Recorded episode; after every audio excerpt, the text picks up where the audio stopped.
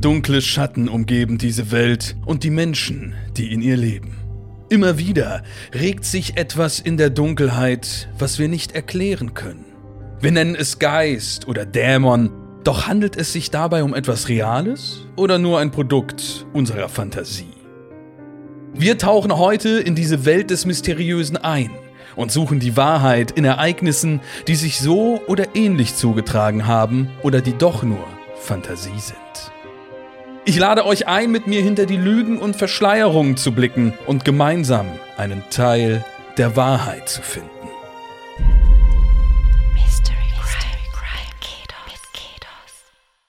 Es ist, als hätten sich Take That getrennt. Es ist, als hätten sich die Backstreet Boys getrennt. Es ist, als hätten sich Huey Lewis in The News und Toto gleichzeitig getrennt und sind nun wieder zurückgekehrt und gemeinsam auf Tour. Es ist ein Happening sondergleichen und äh, manche von euch da draußen werden wahrscheinlich gar nicht wissen, was diese Konstellation hier auf den Tisch bringen kann, wenn sie denn nur möchte. Ich freue mich sehr, dass seit langem, wirklich seit langer, langer Zeit, ich habe selbst in meinen Recherchen gar nicht herausfinden können, wann wir das letzte Mal wirklich was in Dreierkonstellationen gemacht haben. Aber hier in der neuen Episode von Mystery Crimes habe ich sie beide rangekarrt mit allen Mühen, äh, die mir so zur Verfügung standen.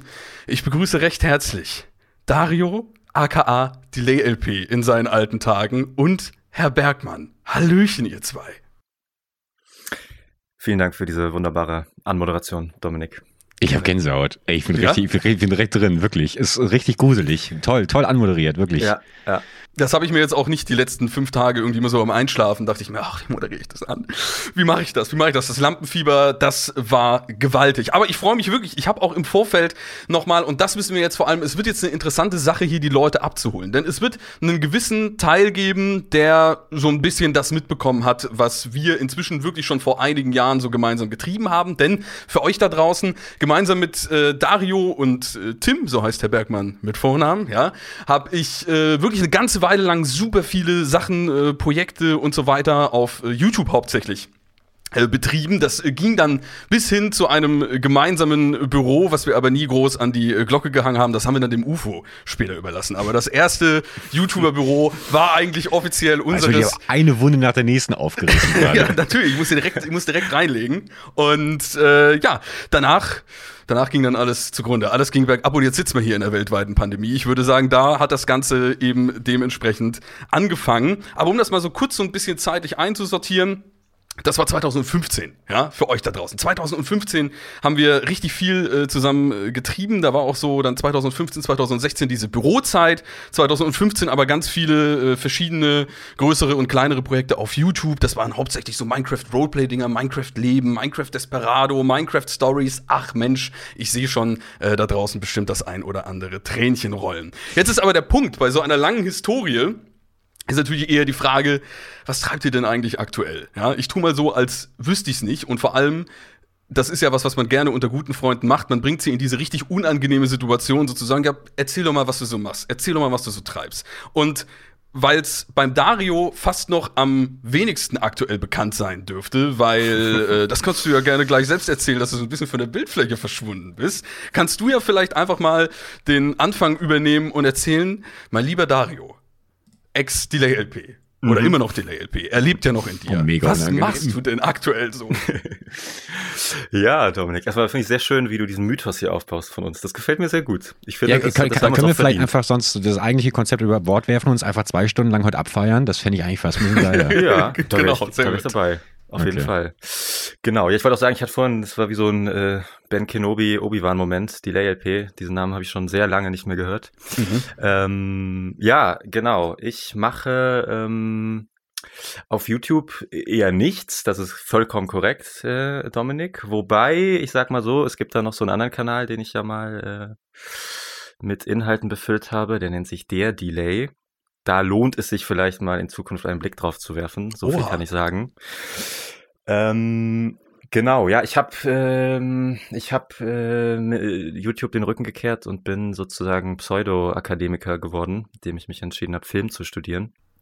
Mhm. Was man auch immer dann damit machen wird, wird man sehen. Aber damit war ich so in den letzten Jahren äh, beschäftigt. Genau. Und das Kapitel neigt sich jetzt auch langsam dem Ende zu und dann wird man mal sehen, wo die Reise hinführt. Aber deswegen freut es mich, dass wir jetzt äh, ja hier mal wieder zusammenkommen. Das ist irgendwie ein, ein Kreis schließt sich, habe ich das Gefühl, ja. Auf alle Fälle. Du hast ja auch sogar schon im Zuge deines äh, Studiums ein Filmchen gecrowdfundet, wenn ich das ganz richtig in Erinnerung habe, ne? Ja, Genau, unseren, unseren Abschlussfilm haben wir gecrowdfundet erfolgreich. Vielen Dank an alle Unterstützer da draußen. Ähm, und der wird gerade fertig gemacht, genau. Da sitze ich gerade quasi aktuell noch dran fleißig dran. Und du hast gerade den anderen äh, Kanal erwähnt. Du hast nämlich äh, dann so, als du auch diese, diese Umstellung hattest, oder zumindest, sag ich mal, den, den Gaming-Kanal oder den Let's Play-Kanal äh, nicht mehr so aktiv betrieben hast oder betreiben wolltest. Äh, hast mhm. du tatsächlich äh, was, was es im deutschen Raum, finde ich, in der Qualität, und das äh, schreibe ich dir immer noch gerne so auf die Brust, sage ich mal, wenn ich davon spreche, was man im deutschen Raum in der Qualität nicht so äh, gut zu finden oder finden konnte. Ähm, du hast quasi Video-Essays oder Nachbesprechungen über Game of Thrones gemacht, geschnitten, zusammengestellt, geschrieben, gesprochen, alles, was dazugehört. Mhm.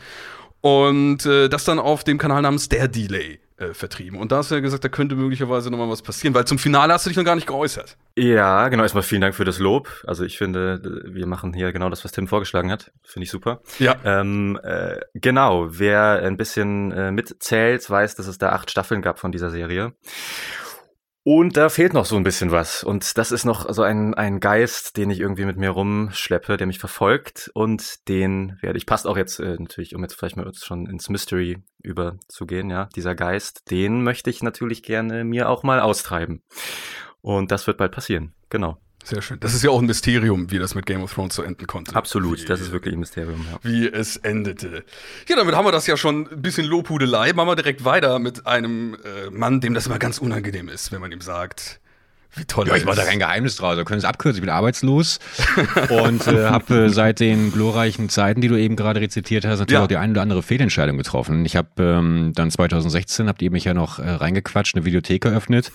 Bin damit übel auf die Schnauze gefallen, weil sich herausgestellt hat, das ist gar nicht mehr so angesagt. Dann habe ich ähm, die restliche Kohle, die ich hatte, Anfang 2020 in ein schönes Café investiert, hier in der Kölner Innenstadt.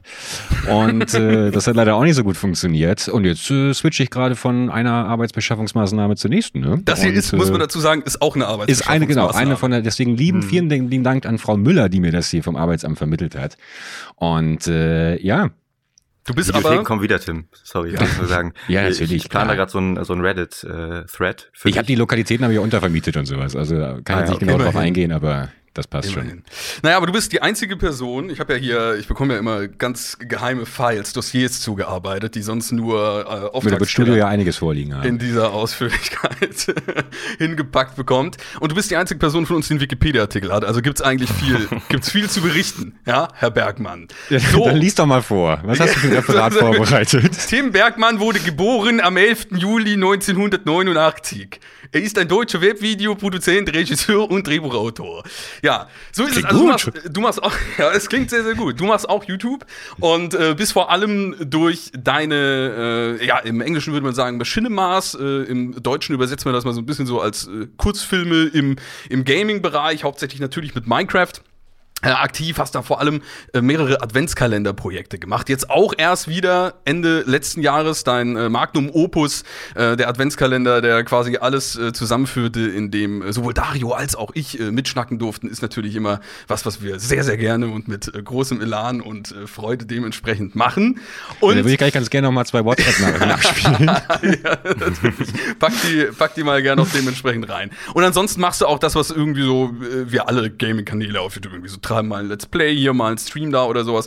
Äh, wobei das in letzter Zeit hier dann auch mal ähm, ein bisschen weniger, weil du so oft bei Worldwide Wohnzimmer zu Gast bist. Da lieferst du auch einen tollen Job ab, bist bei den Top 5 zu Gast und äh, rantest da so ein ja, bisschen durch die ganze Szene. Genau, das, das, das ist so der gemeinsame Nenner, das Ranten eigentlich, weil ich habe mich, ich finde, alles, was ich anfange, ist relativ schnell auserzählt. Ich langweile mich sehr schnell und deswegen baue ich eigentlich immer vielversprechende Dinge auf und reiße sie dann eigentlich selber rigoros wieder ab. Deswegen, ähm, ja, bin ich froh, heute Abend hier zu sein.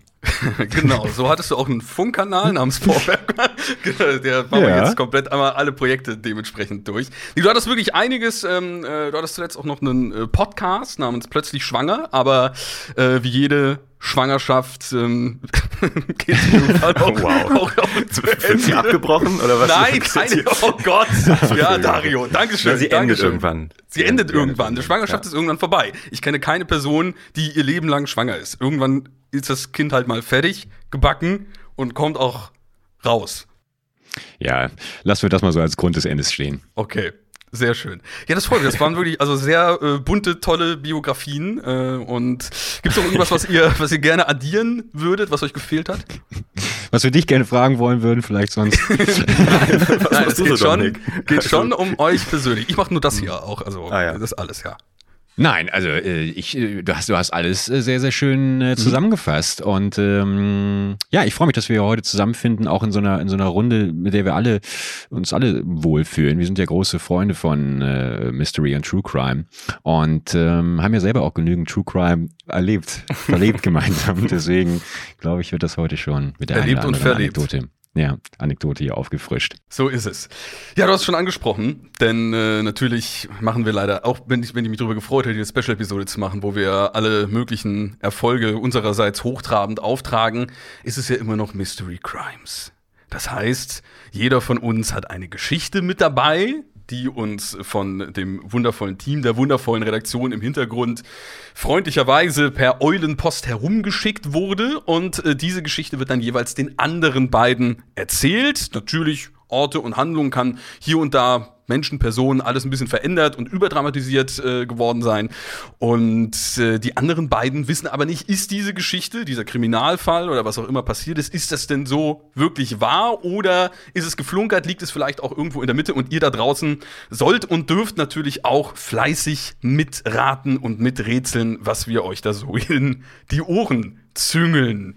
So sieht das aus. Und ich darf auch schon mal im Vorfeld sagen, weil ich mich so freue. Du hast gerade gesagt, das ist so eine schöne, ne, hier, wir irgendwie alle gemeinsam. Ihr habt euch auch aus irgendeinem Grund, es ist wahrscheinlich die Beschaffungsmaßnahme, dass Frau Müller gesagt hat, äh, ihr müsst so lange bleiben. Ihr seid doch für drei Folgen dabei. Also es wird ein richtiger Ritt, den wir gemeinsam erleben werden. Genau, ich muss nachher noch die Sozialstunden ableisten, deswegen müssen wir einmal kurz eine Pause machen von einer Stunde. Aber äh, mhm. äh, ich bin für drei Folgen am Start.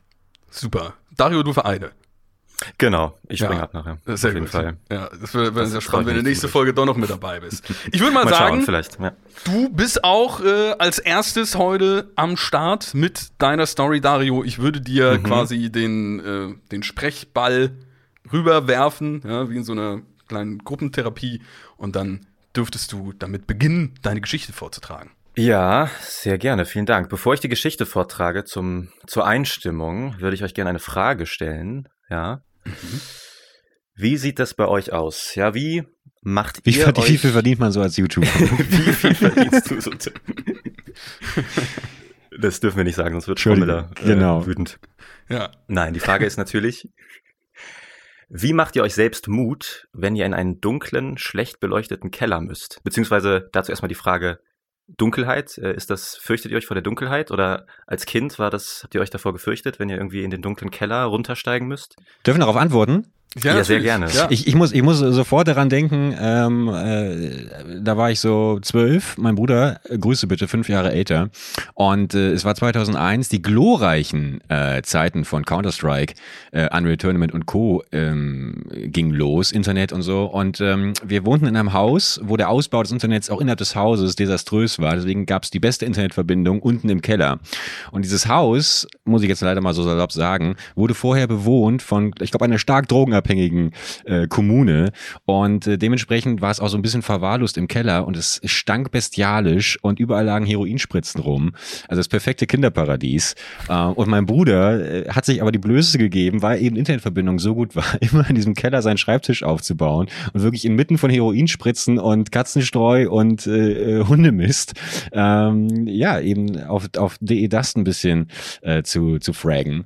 Und äh, da habe ich äh, immer einen großen Bogen drum gemacht. Deswegen, äh, Keller waren immer so ein bisschen, also das assoziiere ich jetzt als erstes damit. Und ähm, ja. Ja, finde ich gut. Ist ein sehr realer Horror, ne? So, ist ein sehr realer. Du hättest jetzt lieber ja. ein bisschen was äh, mystischer, eine mystische Nee, gar nicht. Finde ich spannend. Das ja, da war auch zwei Geister. Also das war, das, war, okay, das war so ganz komisch. Ja, ja, ja. Kann über den Bogen drum machen. Verstehe. Ries riesige ja. besessene Heroinspritzen, die da genau. flogen und immer wieder auf einen zuschnellen. Ja, wie soll man sowas, wie soll man sowas dementsprechend toppen? Ich habe leider keinen hm. äh, Keller in diese Richtung äh, zu bieten, auch wenn ich direkt so wirklich dieses Bild irgendwie vor Augen hatte. Du hast mir das ja auch schon mal, äh, wie so viele Geschichten, äh, schon mal so ein bisschen in dem Maße erzählt. Deswegen dachte ich mir schon, wenn jemand was von gruseligen Kellern zu erzählen hat, dann ist es Tim Bergmann, meine sehr verehrten Damen und Herren. Und äh, ich habe da aufgewachsen habe da irgendwie nicht viel. Ich hatte immer ganz nette Keller. Klar findet man einen Keller in jüngeren Jahren etwas gruseliger, wenn es dunkel ist, aber da war halt auch meistens ein Lichtschalter, der funktionierte. Und ja. deswegen habe ich da jetzt nicht so die größten Probleme. Würde aber mir gerne mal ähm, Tims Kindheitskeller anschauen. Ich, ich würde gerne noch eine, die es ein bisschen bizarrer macht, damit ich vielleicht auch so ein bisschen den Stempel okay. weg habe als kompletter Weirdo. Und zwar äh, äh, anderes Haus. Ähm, ich hatte das große Bedürfnis, in den Partykeller zu ziehen, den es da gab. Und fand das total geil, halt mein, mein Jugendzimmer äh, oder Kinderzimmer in dem Keller zu haben. Und bin dann da reingezogen, habe es wirklich nach einer Woche bereut, weil es so dunkel war und überall Spinnen und sowas lang liefen. Und jetzt kann natürlich, ich würde mich freuen, auch über zahlreiche Zusendungen vielleicht von Psychologinnen und Psychologen, ähm, gerne über Instagram, was das vielleicht zu bedeuten hat. Ich habe dann irgendwann angefangen aus Lego so eine Art so eine Art Zoo zu bauen, aber halt für tote Tiere, für tote oh Insekten. Oh, und Mano. äh, ich erinnere mich an ein an einen Frosch, der äh, in diesem Keller verstorben ist und äh, ich habe diesen Frosch dann in Lego eingebaut und äh, dann, dann, dann irgendwann hat meine haben meine haben meine Eltern das dann mitbekommen und ich sollte natürlich dann dieses Krematorium muss sollte ich dann entsorgen und beim Hinabsteigen, äh, beim Hinaufsteigen äh, bin ich gestolpert auf der Treppe und dieses ganze Lego-Ding platzte auf und äh, offenbarte einen verwesten Frosch, Froschleib, der äh, für das ein oder andere Gespräch dann noch äh, sorgt. Da habe ich natürlich nur ausgedacht gerade. Bitte fortfahren. Ich, okay, ich, ich bin mir nicht sicher, ob unsere Geschichten heute mithalten können, Tim, mit deiner Kindheit. Ja, das, das, das, das wir haben noch keine Geschichte vorgetragen. Sicher, dass es nicht irgendeine Stephen King äh, Kurzgeschichte ist, die du es mal hast? Ist leider mein Leben. Es ist ja, nicht äh, der Friedhof der Kuscheltiere, sondern ähm, das ist doch vielleicht auch mal, äh, kannst ja mal anfragen, ob das irgendwie noch mal so eine Set-Idee wäre für Lego. so einem, okay, Frosch. Ja, Dario, komm, jetzt geht's so eigentlich. Ich würde sagen, wir sind auf jeden Fall jetzt in der Stimmung, ja, für ja, unsere Gruselgeschichten. Ähm, ja, deswegen hier ist meine Geschichte mit dem Titel Der Teufel von Rostock. Jonas Winkler war sechs Jahre alt, als sein Vater ihn das erste Mal alleine in den Keller schickte, nicht weil es unbedingt notwendig war, es ging nur um die letzte Ladung Wäsche, aber der Junge sollte endlich selbstständiger werden. Seine Mutter hatte ihn einfach zu sehr verhätschelt. Jonas zockte lieber Tetris auf dem Gameboy, als mit seinem Vater gemeinsam einkaufen zu gehen und schaute leidenschaftlich gerne Zeichentrickserien, sobald es darum ging, den Tisch zu decken oder beim Abwasch zu helfen.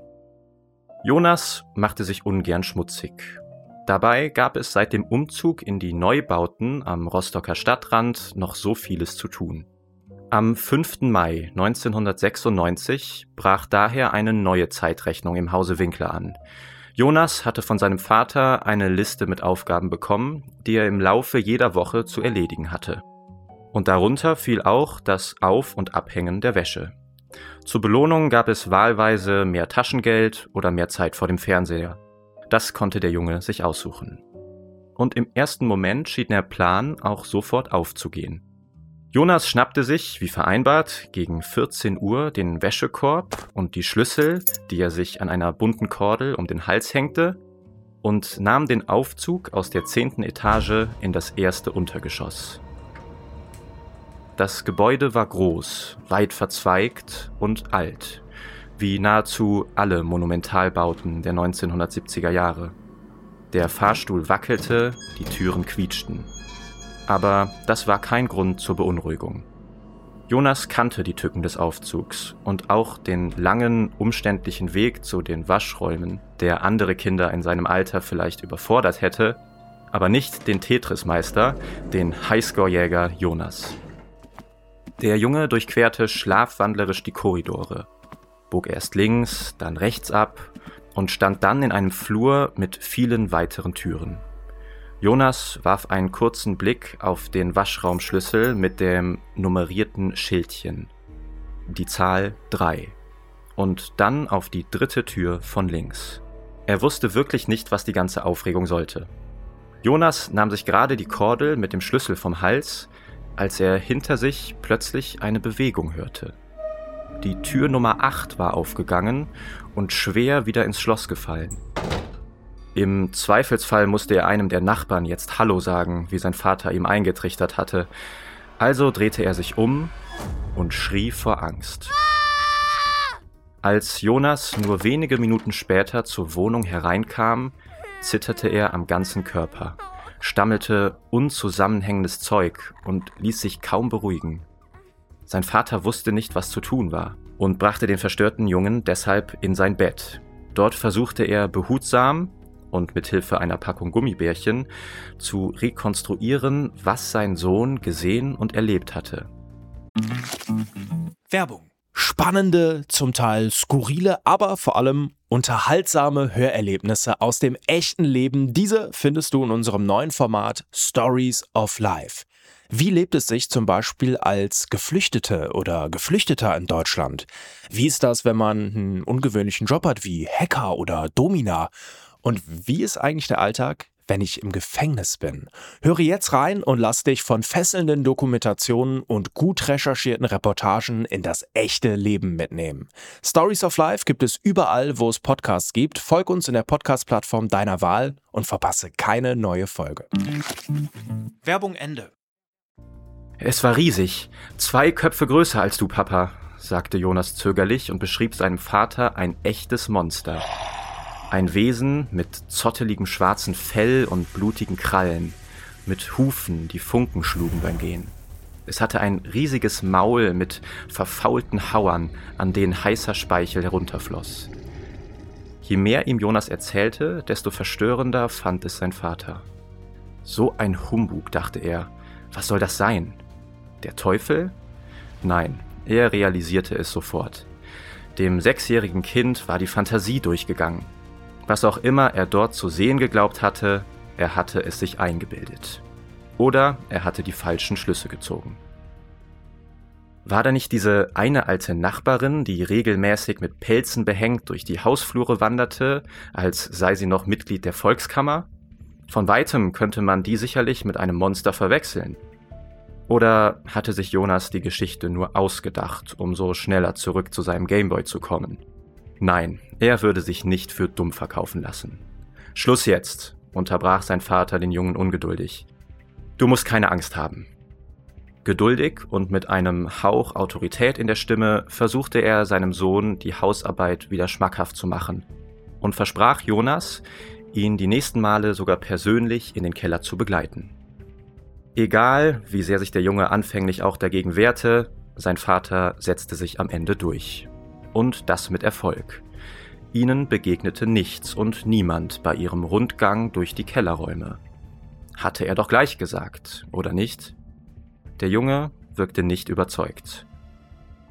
Am 26. Mai 1996 schickte er seinen Sohn gegen Mittag erneut alleine in den Keller, um die Wäsche aufzuhängen und obwohl sich Jonas mit Hand und Fuß dagegen wehrte, drohte ihm der Vater schließlich mit drakonischen Strafen, die den Sechsjährigen letztendlich einknicken ließen.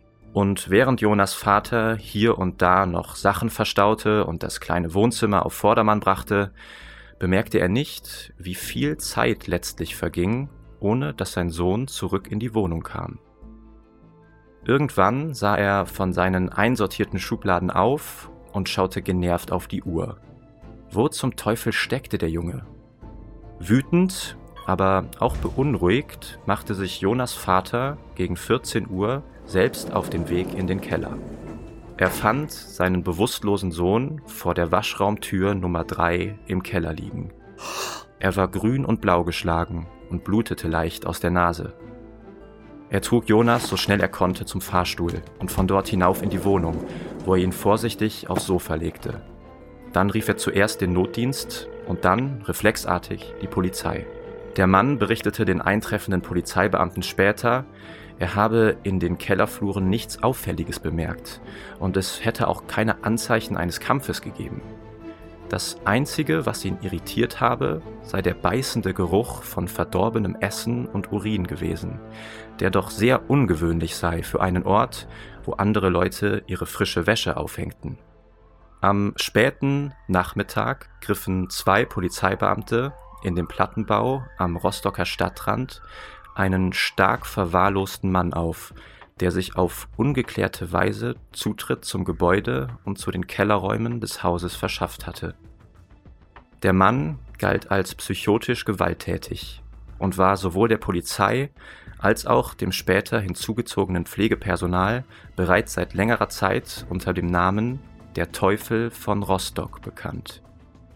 Dies rührte vor allem daher, dass er sich recht auffällig kleidete. So bevorzugte er insbesondere gegerbte Tierhäute, Felle und selbstgeknüpfte Haarteile, die er sich überhängte.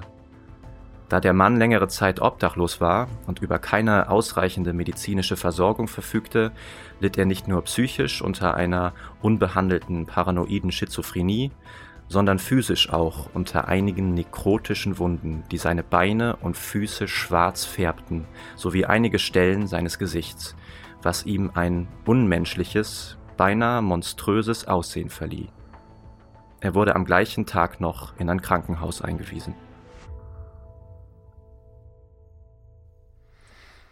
Ja, Tim, hast du mir gar nicht erzählt, dass du mal in Rostock unterwegs warst. Also, ja, ich bin auch ja? ganz erschrocken, dass ihr hier einfach die Wikipedia-Artikel weitergelesen habt. Ähm. ja, das hat mich auch äh, ein bisschen verwundert. Ich habe das aber in der Geschichte äh, schon so ein bisschen vermutet, als ich von diesem Monster gehört habe, dass das ja auch einfach nur irgendwie so eine Person sein könnte, die halt irgendwelche äh, Fälle oder schmutzige Wäsche um sich herum trägt. Aber äh, natürlich spricht es dann doch für etwas mh, ja, sage ich mal, eine, eine etwas äh, umständlichere Psyche, wenn äh, das Kind da dann auch noch wirklich verprügelt wurde. Wie siehst du das denn erstmal, Tim? Ich äh, möchte deine Einschätzung dazu hören. Von der Geschichte jetzt? Ja, natürlich, ob du denkst, das war oder nicht. Ja, also ich bin, also ich bin auf jeden Fall überzeugt, dass es wahr ist. Also ja? ich bin oft genug in Rostock gewesen und äh, habe das eine oder andere mitbekommen, das genau in diese Kerbe schlägt. Ähm, ich bin ein bisschen enttäuscht gewesen von dem Vater, ehrlich gesagt. Ähm, ich weiß nicht, ob das auch, auch im Jahr 1996 noch wirklich so angemessen ist, dass ein Vater ähm, seinem Kind nicht glaubt, wenn er, wenn er über ein Monster spricht, äh, gerade in so einem Mehrfamilienhaus. Ähm, ja, also ich, Kommen äh, Monster häufiger in, äh, häufiger in Mehrfamilienhäusern vor? Ja, also ich habe gerade ah, eben ja. noch eine Statistik hier auf, auf. ich bin hier Systemoperator und äh, äh, habe da Einblick drauf, ja. äh, ich habe ja vorhin von zwei Kellerbegegnungen erzählt, wo mir keine Monster begegnet sind. Deswegen statistisch heute schon mal äh, bewiesen. Hm, hm. Eigentlich mehr Mehrfamilienhäuser. Ja, das mit dem genau. Vater ist natürlich so äh, dieses, äh, vor allem wenn der Jonas da ja völlig äh, schockiert wirklich zurück in die Wohnung äh, kam, ja auch schon beim ersten Mal und sich irgendwie nur schwerlich mhm. äh, beruhigen ließ, dann ist es sicherlich. Und vor allem wollte er doch, ich glaube, es ging noch zwischendrin in der Geschichte, ging es eigentlich darum, dass er mit ihm gemeinsam da runtergehen wollte. Und dann hat er ja da doch irgendwie sich um seine. Ähm, nee, aber das, das hat er gemacht. Er ist, er ist das hat er doch gemacht zwischen. Ah, ja, die haben den ah, Rundgang okay. gemacht, da war nichts. Und hat der Vater ja noch so ah, selbst, ah, okay, okay. selbstgerecht gesagt: guck mal, hier ist doch gar nichts. Ist doch also, das ist doch schon. Also, der, der Herr Winkler, ne? Mhm. Ja, ja. Vielleicht wird ja. wohl einfach ein riesiger Oger gewesen sein, der unten sein Unwesen treibt, denke ich. Aber mal. wie hättest du reagiert als Vater, Tim, wenn dein Sohn äh, dieser Geschichte ankommt? Na, ich hätte auf jeden Fall ähm, ja links und rechts eine gezogen Fußball weitergeschaut. Also ich kann das insofern schon nachvollziehen. Ich habe auch gar keine Zeit für sowas, ehrlich gesagt, für die Belange von irgendwelchen Kindern. Nein, ich hätte das natürlich auf jeden Fall schon ernst genommen, ganz klar. Ähm, mhm. deswegen hat mich das so ein bisschen, bisschen erschrocken. Aber da wird vermutlich auch noch ganz anderes äh, unter der unter der Oberfläche brodeln da in der Familie Winkler. Ähm, aber mhm. äh, ja, was, was hat er noch mal gemacht, während äh, der Jonas unten war? Äh, Schubladen ganz einsortiert. Aufgeräumt. Ja, ne? Ja, aufgeräumt sind umgezogen, die Familie, genau. Ja, ja. Okay, ganz wichtig, tun. ganz wichtig, muss ein bisschen aufgeräumt werden. Ich finde aber auch, es passt, also so auch so der Zeit, 1996 wird auch so ein bisschen so dieser äh, Spitzname des Ganzen passen. So der Teufel von Rostock, wenn man den da irgendwie immer wieder mal so rumlaufen sieht oder so. Ich finde, das hat auch irgendwie schon so ein bisschen so ein, so ein 90er-Jahre-Klang hm. noch an sich. Ich Aber weiß noch, mal, wir hatten früher auch ja? den Heidemörder, den hatten wir in der, in der wunderschönen Lüneburger Heide. Da gab es einen Heidemörder und den, und den Pferdemörder. Das ist irgendwie, war das immer so ein Mörder hinten dran und dann hast du einen coolen Namen. Hat meistens die Presse. Ja. Mörder, Teufel. glaube ich, so kann man machen. Überall gibt's diese Legenden, oder? Von diesen entflohenen äh, Mördern. Hatte sie das auch immer? Also selbst bei uns auf dem Dorf und so jetzt nicht, und das ist irgendwie ein großer nee, Namen hatte oder so. Alles noch offen. Ja, ja. Alles, Alles noch offen. offen. Mhm. Ja. Also würdest du auf wahr gehen? Tim. Ich würde, also ich finde es jetzt, ich finde es jetzt schon, schon, ja, auf jeden du Fall. Du findest es plausibel. Ich finde das plausibel. Also es war ja, es war jetzt schon, der, der, es wurde der Mann gefunden, der wurde festgenommen mhm. und äh, der passte auf die Personenbeschreibung. Ist auch nicht, guck mal, es macht ja auch Sinn. Da unten hat er sich da ein bisschen eingenestet. Und äh, welche Jahreszeit war das? Kann ich die Info noch kurz bekommen? Äh, Mai, wenn ich das hier Mai. richtig, genau. Das Okay. war am Das 26. ist eigentlich auch Mai. gar nicht so kalt. Ich fand auch, also Nee. äh, ich, ich störe mich noch so ein bisschen an dieser Beschreibung des Ganzen, dass er dann äh, Tierfälle und irgendwelche Haarreste und nekrotische Wunden hat und sowas. Das fand ich ein bisschen dick aufgetragen und dass er dadurch dieses monsterhafte Aussehen hat. Also das könnte ich mir vorstellen, dass das dann eher so eine, ja, ähm, äh, dramaturgische Entscheidung war. Deswegen, das macht mich noch so ein bisschen skeptisch. Hm, ja. Ich weiß, in meiner alten Heimat, äh, da hatten wir äh, einen ein Obdachlosen, der immer mit einem Einkaufswagen rumgegangen ist. Tütenjoe wurde der genannt in der Stadt.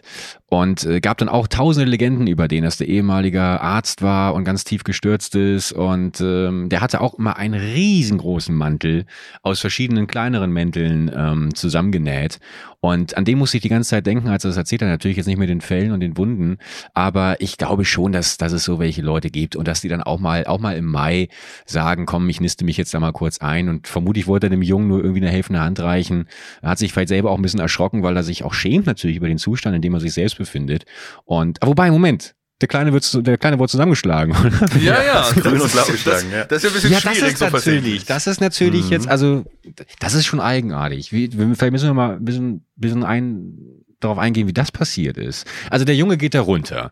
So, Mhm. und der Mann ist da, liegt da wirklich in seinem eigenen Erbrochenen und in seinen eigenen Fäkalien. So, denkt sich so, ist jetzt nichts, schäme ich mich ein bisschen für. Kommt ein Junge, der kommt rein und wie reagiert der Junge, Dominik?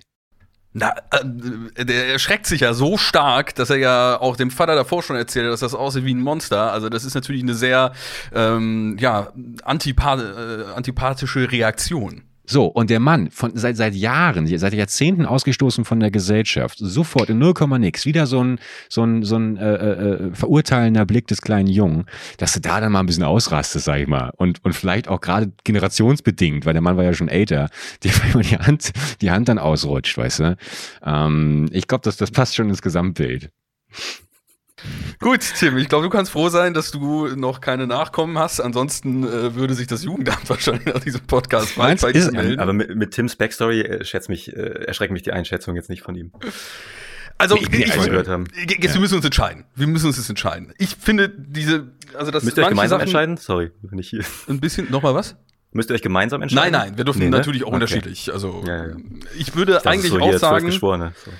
Weil das äh, schon so ein bisschen passt irgendwie namentlich und ich es mir auch schon vorstellen könnte. Ich finde diese zwei Sachen dick aufgetragen und werde mich ärgern, wenn es nachher doch erfunden ist. Aber ich würde auch einfach mal, also ich würde auf wahr gehen und ich glaube, soweit ich das bei Tim rausgehört habe, ist das auch ein wahr, oder? Ja, aber hundertprozentig. Okay. Erlöse uns, Dario. Okay, Freunde. Ja, das gefällt mir natürlich, dass ihr auch, wie ihr das so rekonstruiert habt, den Ablauf und so, das fand ich alles sehr schön. Leider muss ich euch enttäuschen an dieser Stelle. Denn diese Geschichte ist frei erfunden. ich ja gesagt. Ja, das stimmt. Das haben wir ja eigentlich immer gesagt, das ist völlig Das übertrieben, das ist ja völlig überdreht hier und weiß nicht, was du da rausgehört hast gerade vorher, aber ich meine natürlich, das war Mhm, äh, falsch, mhm. falsch war, unwahr. Ja, habe ich mich vielleicht ein bisschen verschluckt. Die Verbindung vom hier vom Internet und sowas. Ja, ja, lass ich nochmal gelten. Lass Ja. ich gelten, auf jeden Fall. Das ja. war, das ist also, Mensch. Naja, gut. Also leider kein, was heißt leider zum Glück? Leider, kein, leider. kein Teufel von Rostock Geht es ihm gut. Ja. in äh, diesem Jonas. äh, Fall. Mhm. Apropos Fall, ich habe ja auch einen dabei. Was ein Zufall aber auch. Ne? Und zwar. Ernsthaft? Ja, ich habe auch einen. Ich habe einfach einen mitgebracht, ey. Und er trägt den wunderbaren Titel Der Superfan. Mhm, Und dabei geht's äh, überraschenderweise nicht um OnlyFans. Trotzdem habe ich eine Frage, die man äh, bestimmt auch vielen Betreibern und Betreiberinnen von OnlyFans stellen könnte. Oder allgemein von Leuten, die im Internet unterwegs sind, wie ihr das ja auch seid. Deswegen bin ich mal gespannt, ob ihr eine kleine Geschichte zu erzählen habt. Denn was war denn das Verrückteste, ja, was ihr getan habt, weil ihr Fan von jemandem oder etwas wart und weil ihr beide ja auch schon lange auf YouTube aktiv würde ich diese Frage noch eigenhändig etwas umdrehen. Habt ihr vielleicht auch eine verrückte Geschichte, was ein Fan euch gegenüber getan oder geäußert, was ihr erzählen wollt? Hm. Ja, also der Gerichtsprozess läuft halt noch, deswegen kann ich mich dazu nicht äußern. Jetzt aus deiner Dario. Perspektive raus, warst du der Fan oder war es ein Fan dir gegenüber? Ja, darf ich auch schon nicht drauf antworten. Darf ich auch schon nicht Okay. drauf antworten. Ja, Dario, hau mal raus. Frage. Komm, Mhm, Dario. Da muss ich kurz äh, drüber nachdenken. Also mir fällt erstmal, ich bin nicht verrückt, Leute, ihr kennt mich, ja. Mir fällt nichts Verrücktes ein, was ich irgendjemandem antun könnte. Das sind, sind genau, das ist genau die Einleitung, die ein Verrückter sagt. Psst, nein. Ähm, und diese umgedrehte Frage, ja, da muss ich auch ein bisschen vorsichtig sein. Es gibt natürlich schon, das werdet ihr auch kennen, es gibt einfach, es kommt zu weirden irgendwie Interaktionen und so, sobald man irgendwie ein bisschen in der Öffentlichkeit äh, sich bewegt. Ähm, es, mir fällt jetzt aber auch kein super krasser Fall ein oder so. Es sind manchmal einfach dann so seltsame Nachrichten, die, die man bekommt, wo man irgendwie denkt, ja, es ist ein bisschen too much. Mhm. Hier ist irgendwie eine Grenze und die äh, ist jetzt schon überschritten. Ähm, aber auch zu, vielleicht zum, zum äh, aus, aus Rücksicht auf die Person möchte ich da jetzt nicht zu sehr äh, in die Details gehen das genau zu beschreiben, bevor sich dann noch irgendjemand wiedererkennt ja. und irgendwie ein schlechtes Gewissen hat. Nichts Geringeres hätte ich von euch beiden erwartet. Natürlich. Immer ja. im Schutze der Allgemeinheit und äh, der eigenen Zuschauerschaft. Dann mhm. beginne ich mal mit meiner Geschichte. Wobei ich sagen muss, äh, Tim. Ja. Äh, du bist schon ein großer Fan. Von Leuten jetzt? Ja. Ja, aber ich habe eigentlich, noch nie. Nein, also ich habe ich hab, also nichts, was jetzt hier in den Rahmen passen würde. Also da hab ich, bin ich nicht ausgeflippt genug. okay, okay. So, dann äh, lese ich mal hier dementsprechend ein bisschen was vor für euch. Der 27. März 2004 war ein kühler und nebliger Frühlingstag, wie so oft in London. Eigentlich hätte Priscilla West an diesem Morgen ins Büro fahren sollen. Stattdessen machte sie sich auf den Weg zur Wohnung ihres Bruders Richard. Nachdem sie ihn am Abend nicht erreicht hatte, wollte sie jetzt nach dem Rechten sehen. Ein wenig dumm kam sie sich dabei schon vor. Richard war schließlich ein erwachsener Mensch und konnte gut auf sich selbst aufpassen. Aber in letzter Zeit hatte er oft besorgt gewirkt. Er werde verfolgt, hatte er gesagt, beschattet. Ein Amerikaner hätte es auf ihn abgesehen. Während Priscilla durch die Straßen London lief, die auch zu dieser frühen Stunde schon voller Leben waren, gingen ihr Richards Worte wieder und wieder durch den Kopf. Allzu ernst hatte sie seine Sorge bisher nicht genommen. Sie wusste um seinen Hang zum Dramatischen. Richard als den größten Sherlock Holmes-Fan auf der Welt zu bezeichnen, wäre wohl keine allzu große Übertreibung gewesen. Er war schon immer von dem Detektiv mit dem messerscharfen Verstand und der untrüglichen Intuition fasziniert gewesen. Es war eine Faszination, die ihn bis ins Erwachsenenalter hinein begleitete. Niemand war überrascht, als er der jüngste Rekrut der Londoner Sherlock Holmes Society wurde. Es gab nur eine weitere Person, die Richard ähnlich stark verehrte wie Sherlock Holmes, Arthur Conan Doyle, den Schöpfer des Meisterdetektivs. Conan Doyle hatte es nicht immer leicht gehabt im Schatten seiner immens erfolgreichen Figur. Mehr als einmal hatte er die Abenteuer des Sherlock Holmes öffentlich für beendet erklärt, nur um sich einige Jahre später dem Druck der Massen zu beugen und doch weitere Geschichten zu schreiben. So war Sherlock Holmes unsterblich geworden.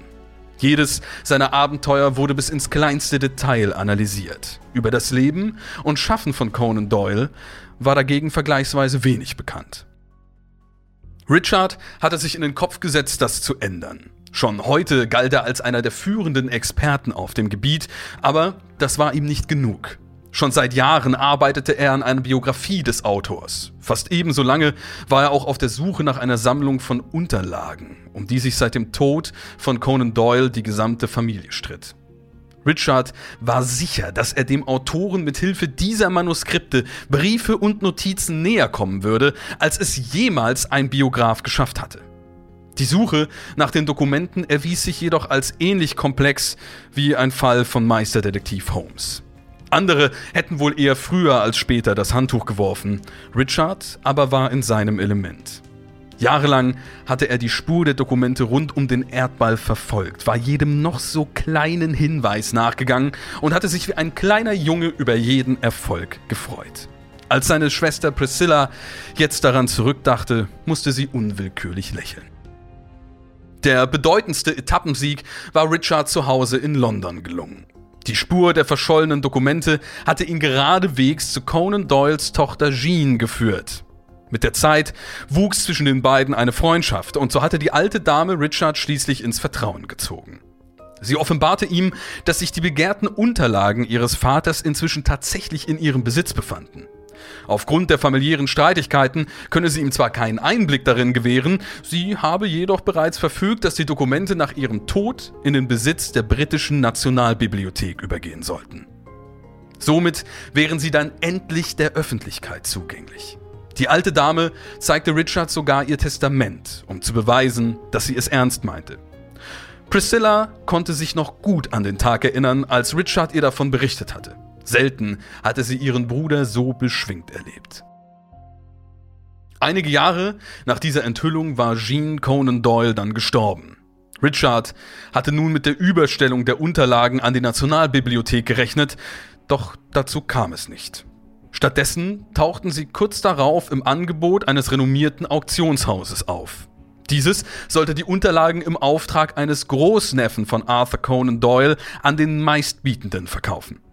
Die Nachricht hatte Richard getroffen wie ein Schlag in die Magengrube. Er war schier außer sich gewesen, vor allem glaubte er nicht, dass all das auf legalem Wege geschehen war. Von diesem Tag an tat er alles, um die Auktion der Unterlagen zu verhindern. Ob die Kampagne ihres Bruders Aussicht auf Erfolg hatte, konnte Priscilla nur schwer einschätzen. Sie schlug jedenfalls einige Wellen. Inzwischen waren schon mehrere große Zeitungen aufmerksam geworden. Richard hatte sich in dieser Zeit verändert. Wenn Priscilla mit ihm sprach, dann wirkte er oft angespannt und fahrig. Vor kurzem hatte sie eine Nachricht von ihm bekommen, die drei ihr unbekannte Telefonnummern enthielt. Bitte bewahre diese Nummern sicher auf, stand dabei. Kurz darauf hatte Richard dann zum ersten Mal geäußert, er würde bedroht. In dem Zusammenhang hörte Priscilla auch zum ersten Mal von diesem ominösen Amerikaner. Es wird schon alles in Ordnung sein, dachte Priscilla, während sie an der Wohnungstür ihres Bruders klingelte. Bestimmt würde Richard gleich öffnen und herzlich darüber lachen, dass sie extra vorbeigekommen war. Ja, so würde es sein. Aber Richard kam nicht zur Tür.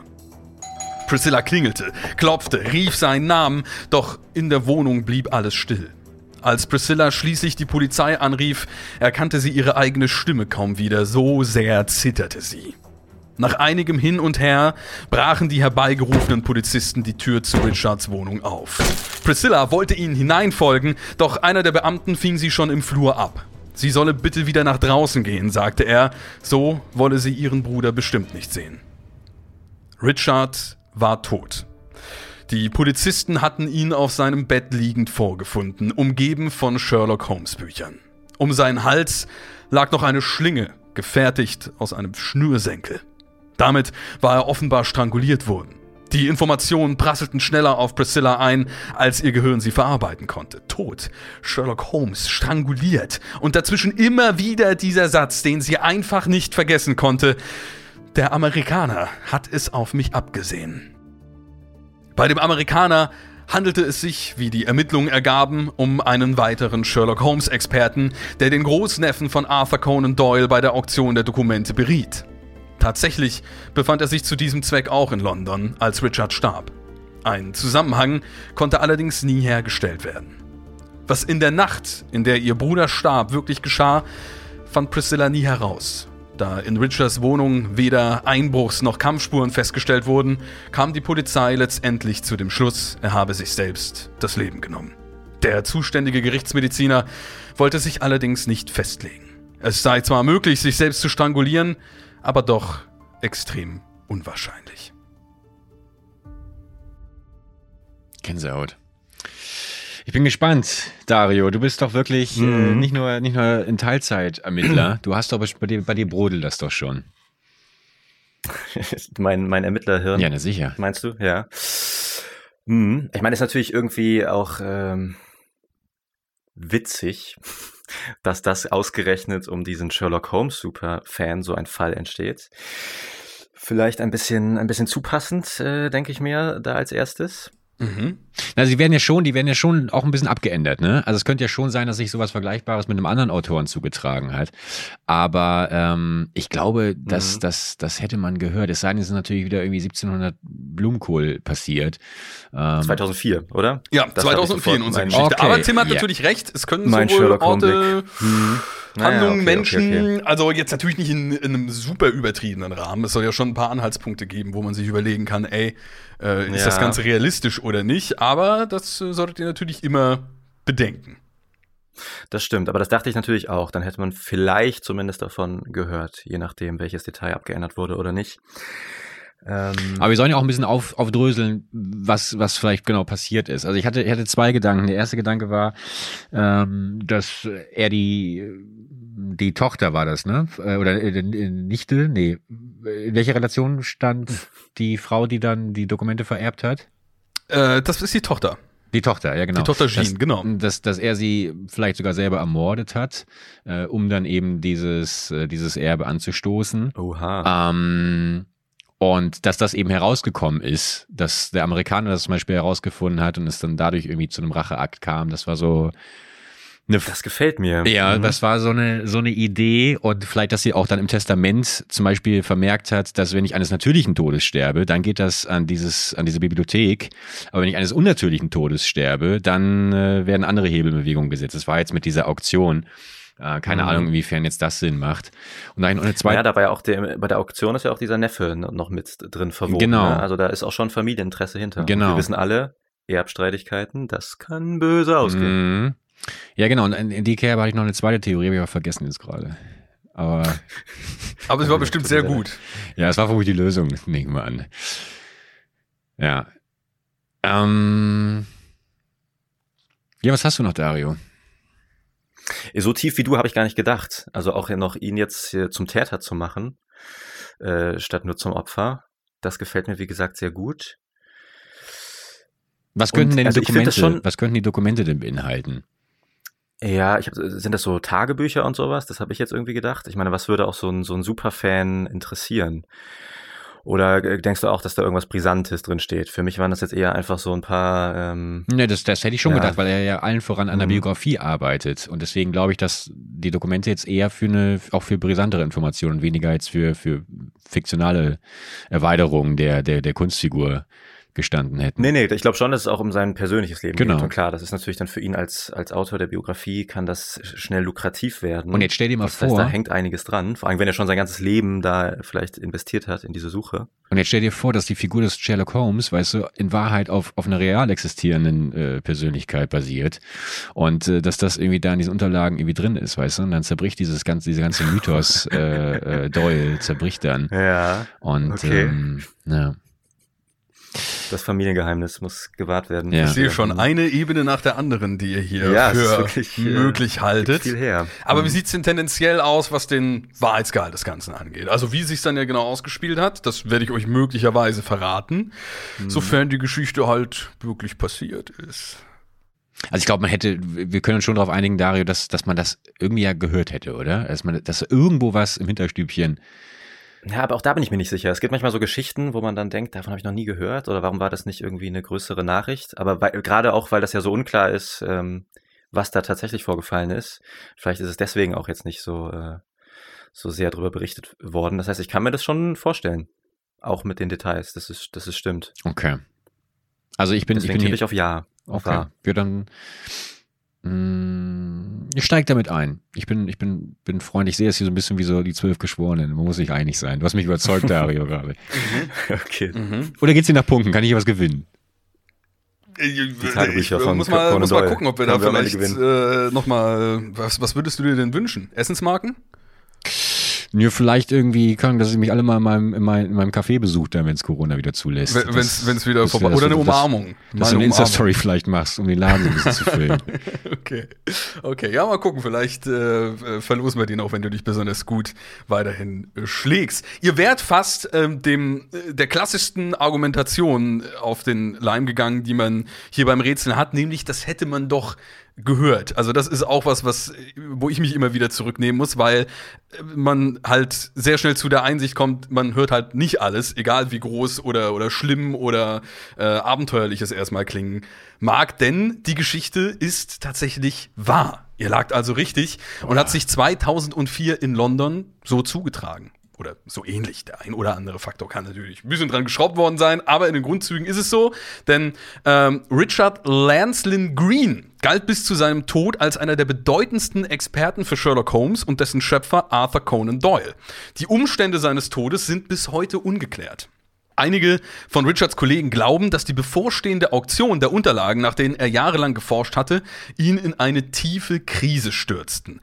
Wären die Unterlagen in die Hände privater Sammler gelangt, hätte das wohl das Aus für Richards Lebenswerk bedeutet. Die Auktion der Unterlagen fand übrigens trotz Richards Tod und anhaltenden Protesten aus der Fangemeinde statt. Tatsächlich ging der Großteil der Dokumente dabei nicht an private Sammler, sondern an die britische Nationalbibliothek, so wie Jean Conan Doyle es Richard zufolge verfügt hatte. Also zumindest die Dokumente sind dann wohl doch noch in größten Teilen an Haben die die Öffentlichkeit gelangt. Äh, die Haben- haben wir, glaube ich, äh, gerade leider nicht da. Ich werde aber nachher mal durchklingeln bei der Nationalbibliothek der britischen und äh, werde irgendwie auf den Five O'Clock Tea die mal anfragen per Fax oder sowas. Dann können wir die Okay. vielleicht in der dritten Folge oder so nochmal zur Sprache bringen, die wir gemeinsam aufnehmen. Das wäre Also mir gefällt immer noch, immer noch Tims Theorie. Ja, ich bin auch Der über, Richard hat Dreck am Stecken. Ja, ja, ich bin auch, ich habe hier auch nebenbei gerade schon eine Mail offen. Ich schicke das gleich rüber an die britische Polizei hier. Ich glaube, das ist. Ich dachte auch, das könnte doch unser nächstes ähm, Projekt werden. Nach der Reunion, diesen Fall aufzuklären. Ja. Äh, doch, doch noch die Detektei, wird die doch noch hier äh, Ja, dementsprechend wird. Zeit. Schön. Ja. Schön, das ist doch ein, ist doch ein gut. Ich habe auch ein Top-Büro für uns am Start.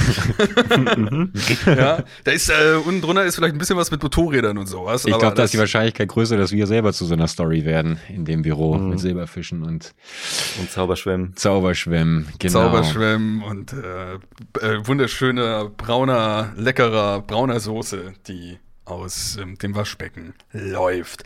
Aber dazu vielleicht an gegebener Stelle mehr, denn jetzt ist erstmal die letzte Geschichte für diese Folge gegeben und äh, die trägt unser Haudegen Timothy Bergsman vor. Ja, bevor ich loslege, ich habe gerade noch mal eine spontane Frage an euch. Ist dir eingefallen, zwar, Ja, ja, ja, genau. Ich habe gerade so überlegt, irgendwie auch jetzt durch die Geschichte ausgelöst, was ist äh, das schrecklichste Geheimnis, das ihr für euch behalten musstet? Dann aber äh, vielleicht sogar doch bekannt wurde. Gibt's irgendwas? Irgendeine Info, die ihr zugesteckt bekommen habt? Ich wollte gerade sagen, das, Das ist ja- äh, da müsste ich das- euch töten, Ja. wenn ich das also unter uns drei Betschwestern jetzt. Also wir sind unter Ja, uns. ja, ganz, äh, ganz geheim äh, dementsprechend. Mhm. Mhm. Pff, Hab ich. lass, mal, lass, mal, lass mal nachdenken. Ja. Also ohne Ja, ich jetzt könnte über, vielleicht über, über, Tim, über Tim könnte ich natürlich. Ist ja dann bekannt, Ja, sobald ich es jetzt hier irgendwie Ja, dementsprechend. eben, das wollte ich gerade. Vielleicht äh, schließ mal die Leute hier äh, aus, die, die innerhalb dieses Gesprächs gerade sind. ne? Ja, aber dann habe ich ja gar niemanden mehr, über den ich quasi Okay. sprechen kann. Also es ist ja wirklich äh, seit ähm, 2013, 2014 seid ihr meine einzigen beiden verbleibenden Sozialkontakte. Und äh, ja, Ist das dein Geheimnis, Dominik? das ist, das ist mein Geheimnis, dass ich hier gerade in deiner Wohnung sitzt. ja, vereinbaren und veröffentlichen möchte. Und ich musste extra diesen Podcast-Kick hier annehmen, damit wir endlich mal wieder miteinander sprechen können. Hm. So ist es. Dario, du? Ja, komm, irgendein Geheimnis, das ihr bekommt. Ich meine, es ist ja, der, Drops ist ja eh gelutscht. Das Geheimnis ist ja dann schon, schon raus. Aber was ihr erfahren habt und dann klassisch, bitte erzählt es jemandem weiter. Und dann habt ihr richtig so einen so Bauchschmerz gehabt in der Magengegend. Nie gehabt? Naja, schon mal, aber jetzt auch Mhm. nichts, woran ich mich aktuell irgendwie erinnern würde. Also Geheimnisse sind ja auch eher, also so wirklich so klassisches, erzähl das und das bitte nicht weiter, ist doch ab irgendeinem Punkt auch eher so eine Jugendsache, so ein bisschen, würde ich mal Das sagen. stimmt, also man ja. möchte ja schon äh, immer möglichst authentisch und offen leben. Also ich habe schon das Gefühl, dass eigentlich grundsätzlich jedes Gespräch mit dir, Dominik, eingeleitet wird mit einem von uns beiden. Mit bitte erzählt erstmal niemandem weiter. Aber, na gut. Ja, Schauen du, mal. du, du redest ja auch gerade nicht mit Dominik. Du redest mit Kedos, dem Ja, Mastermind. Entschuldigung, ja, stimmt. Hinter Mystery Crimes, Alter. ist, so, ist das schon das schreckliche Geheimnis, das ich gerade. genau. Ja, ich was habe lustigerweise sehe ich gerade, ich habe eine passende Geschichte dazu. Ähm, Mensch. Handelt von Chuck und Ruth und wir schauen mal, was die beiden so erlebt haben. Die haben nämlich den, den amerikanischen Traum haben die gelebt. Zumindest dachten sie das. Er hatte jeden Tag seines Lebens hart gearbeitet, ohne darüber zu klagen. Sie hatte stets hinter ihm gestanden und ihm den Rücken freigehalten. Jetzt, mit Ende 30, genossen die beiden die Früchte ihrer Arbeit. Chuck war inzwischen Chef seiner eigenen Treuhandfirma. So richtig verstand Ruth nicht, was er da eigentlich machte, aber die Firma schien gut zu laufen. Ruth lebte ein Leben, wie sie es sich immer gewünscht hatte. Bis zu einem Montag im März 1977. Ruth hatte Lammkoteletts gebraten, Chucks Leibspeise. Aber Chuck kam an diesem Abend nicht nach Hause. Bis weit nach Mitternacht wartete Ruth auf ihn, dann schlief sie am Wohnzimmertisch sitzend ein. Als ihre beiden Töchter sie am Morgen weckten, war Chuck immer noch nicht zurückgekehrt. Zwei Tage vergingen ohne ein Lebenszeichen von Chuck. Dann, in den frühen Morgenstunden des dritten Tages, wurde Ruth durch Geräusche auf der Veranda aus dem Schlaf gerissen. Vor der Haustür stand eine blasse Gestalt mit wirren Haaren. Im Halbdunkeln glaubte Ruth im ersten Moment einen Landstreicher vor sich zu haben. Erst auf den zweiten Blick erkannte sie ihren Chuck. Er hatte nur noch einen Schuh an. Dafür baumelte am Knöchel des nackten Fußes noch eine einzelne Handschelle. Seine Hände waren auf den Rücken gefesselt. Ruth holte ihn ins Haus. Wieder und wieder fragte sie, was geschehen sei. Doch Chuck sprach kein Wort. Er deutete nur auf seinen Hals, bis Ruth schließlich verstand und ihm Stift und Papier brachte. Eilig, mit zitternden Händen, begann Chuck zu schreiben. Sie haben meine Kehle mit einer halluzinogenen Droge bestrichen, schrieb Chuck. Ich weiß nicht, was jetzt passieren wird. Vielleicht drehe ich durch. Pass gut auf. Ruth hatte keine Ahnung, was sie auf diese Botschaft reagieren sollte. Sie wollte einen Arzt rufen und die Polizei informieren. Chuck aber bestand darauf, dass niemand von der Sache erfahren dürfte. Das wäre das Todesurteil für die Familie. Über die nächsten Tage pflegte Ruth ihren Mann wieder gesund. Als sie eines Morgens gerade aufstehen wollte, um ihm ein Glas Wasser zu holen, legte Chuck seine Hand auf ihre und deutete ihr zu bleiben. Ich muss dir was sagen, erklärte er mit krächzender Stimme. Ich arbeite für die Regierung. Tatsächlich sei er schon seit Jahren im Geheimen tätig, sagte Chuck. Nun sei er aufgeflogen. Seine Entführung sei so etwas wie eine Warnung gewesen. Mehr wollte er nicht preisgeben. Je weniger Ruth wisse, desto besser, meinte er. Das Leben der Familie änderte sich von diesem Moment an massiv. Chuck zog eine kugelsichere Weste an, wann immer er das Haus verließ. Er bestand auch darauf, seine Töchter jeden Tag zur Schule zu fahren und wieder abzuholen. Ruth wusste nicht, was sie davon halten sollte, aber wie üblich vertraute sie darauf, dass ihr Mann wusste, was er tat. Und dann verschwand Chuck erneut. Allen Warnungen zum Trotz informierte Ruth diesmal die Polizei. Ihre Angst wurde jedoch nicht wirklich ernst genommen. Neun Tage verstrichen ohne ein Lebenszeichen von Chuck. Dann klingelte das Telefon. Ruth erkannte die Frauenstimme am anderen Ende der Leitung nicht und die Anruferin stellte sich auch nicht vor. Sie sagte nur, dass Chuck in Ordnung sei.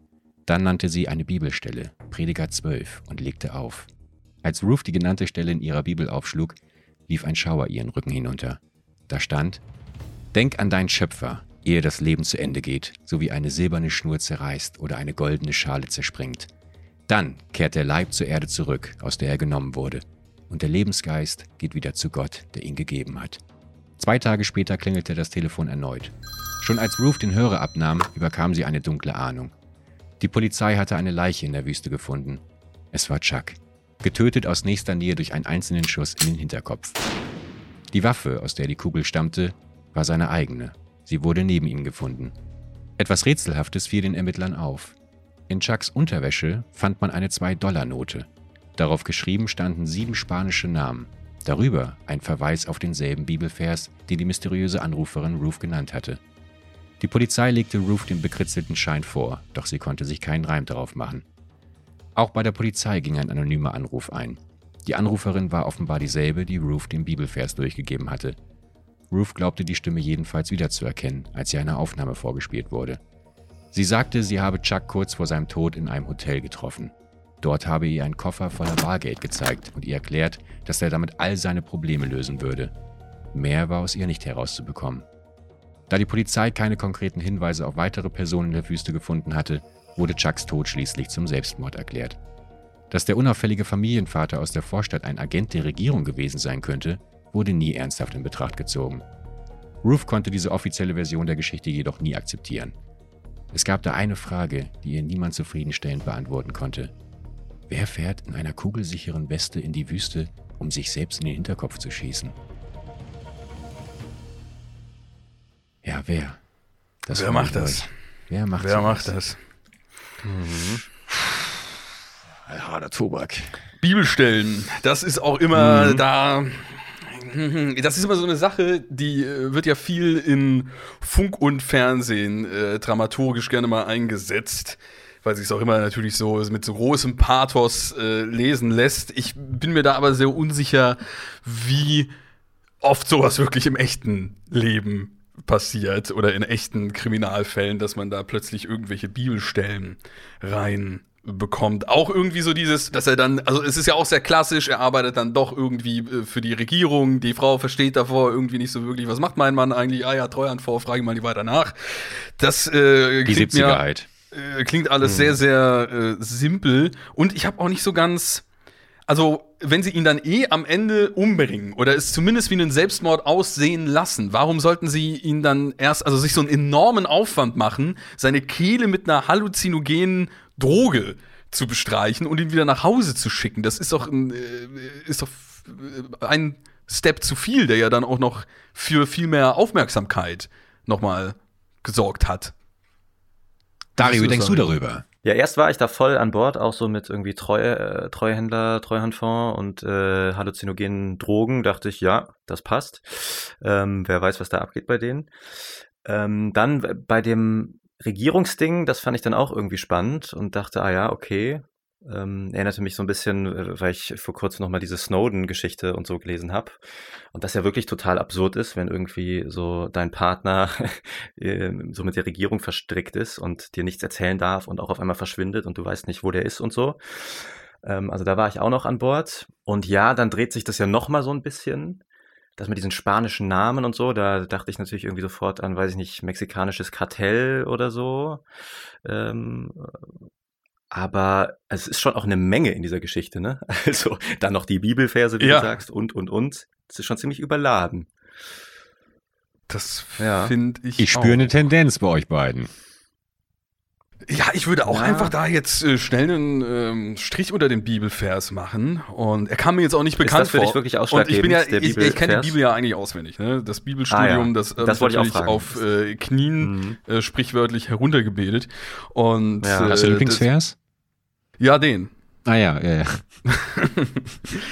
nee, aber genau das, also dieser Extra-Step, der da mit drin ist, so eine halluzinogene Droge, die in den Hals gestrichen wird, das ist mir alles etwas äh, zu viel und vor allem nicht so ganz schlüssig äh, für äh, die Leute, denen er da irgendwie auf der Spur war oder die ihn auf dem Kicker hatten und warum auch immer. Da waren mir auch irgendwie so ein bisschen zu wenig Infos dann doch da und vor allem auch sehr schnell alles abgetan. So, das hat ihr dann niemand geglaubt, dass er da irgendwas mit zu tun hatte. Weil wenn er wirklich für die Regierung mhm. gearbeitet hätte, dann hätte die Regierung ja schon auch irgendwann ja. mal sich nochmal gemeldet, weil die wundern sich ja, ja, auch, wenn einer ihrer Männer da irgendwie weg ist. Genau, das dachte ich auch auf jeden Fall. Also das kann auf jeden Fall nicht die Wahrheit gewesen sein.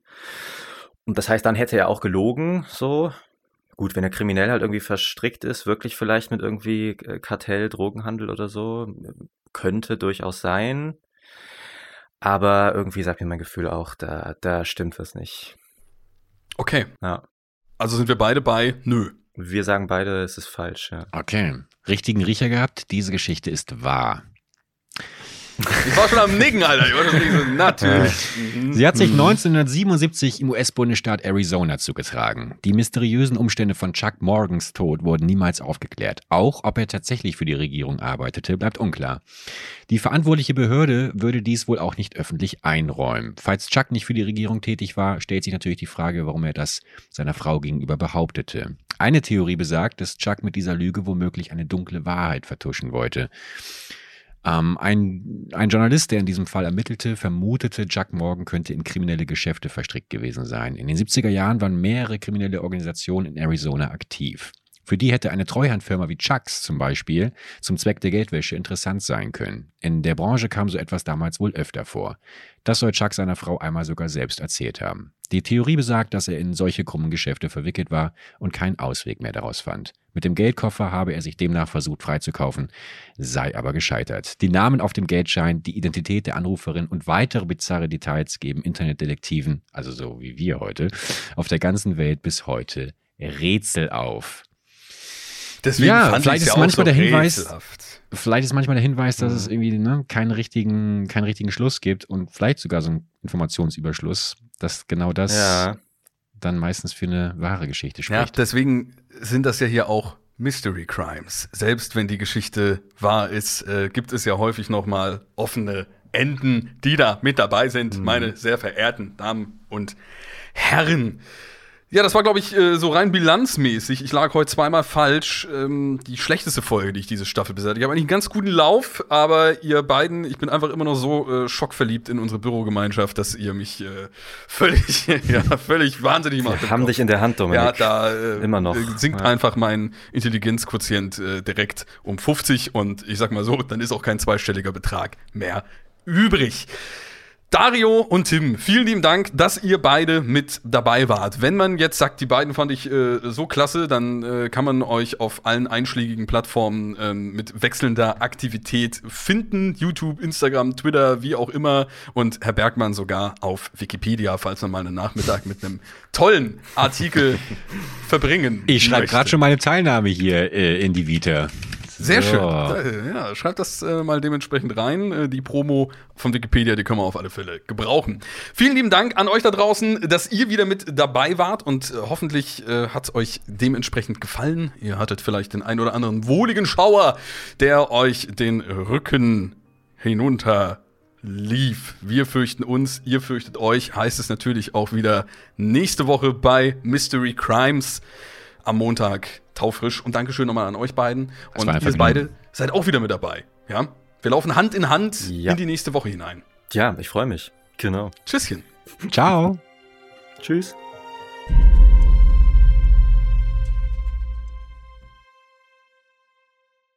Produziert von Studio 71.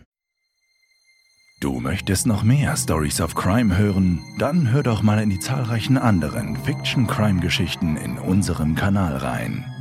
Stories of Crime gibt es überall, wo es Podcasts gibt. Folge uns in der Podcast-Plattform deiner Wahl und verpasse keine neue Folge. Und wenn dir diese Folge gefallen hat, dann lass uns gerne 5 Sterne da.